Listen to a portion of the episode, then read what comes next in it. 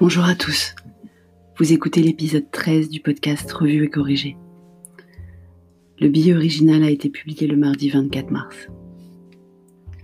Et il s'intitule Lunettes noires ou lunettes roses? Vous le savez si vous lisez mes articles régulièrement, je collabore au podcast et blog du Digital pour tous. Après quelques épisodes sur l'organisation et les outils pour continuer de travailler, nous allons faire demain un épisode sur le après. J'en parlais hier dans cette chronique du confinement professionnel justement. J'ai commencé à réfléchir au après, à chaud. Ce n'est pas forcément toujours un mal de réagir à chaud.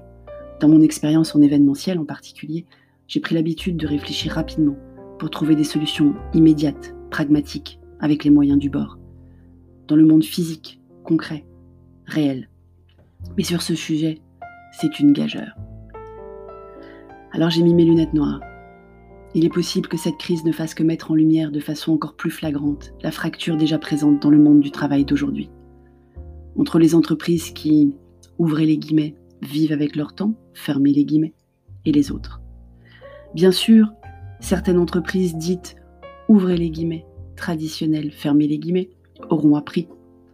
Le nombre des entreprises modernisées sera plus élevé. Mais pour celles-là Combien d'entreprises dont les patrons auront eu un sentiment de perte de contrôle qu'ils refuseront de voir perdurer? Combien auront d'ailleurs fermé, faute de pouvoir ou savoir se réinventer dans ce nouveau monde? Combien encore auront profité de la situation? Comme en démontrent certaines newsletters qui ont trouvé mon adresse email pour me vendre, à moitié prix par solidarité bien sûr, de quoi relancer mon activité après, voire pendant la crise. On peut aussi mettre des lunettes roses. À l'autre extrême, on lit déjà des posts sur tous les réseaux sociaux célébrant l'avènement en masse du télétravail, la revalorisation des secteurs indispensables. Big up aux soignants, policiers, pompiers, éboueurs, caissiers, agents de sécurité, livreurs. La prise de conscience inévitable sur les émissions carbone.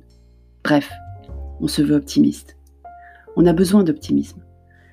On a surtout besoin de penser que cette crise ne sera pas inutile, qu'elle sera une leçon si ce n'est pas un succès que dans 5, 10, 30 ans, nous raconterons à ceux qui ne l'ont pas connu ce moment charnière où toute l'humanité a pris conscience de ses erreurs collectives.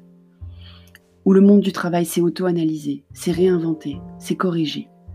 On se projette déjà dans un monde où les micromanagers vont apprendre à déléguer et à ne pas autant contrôler. Où les collaborateurs vont pouvoir télétravailler comme bon leur semble et sans enfants dans les pattes cette fois.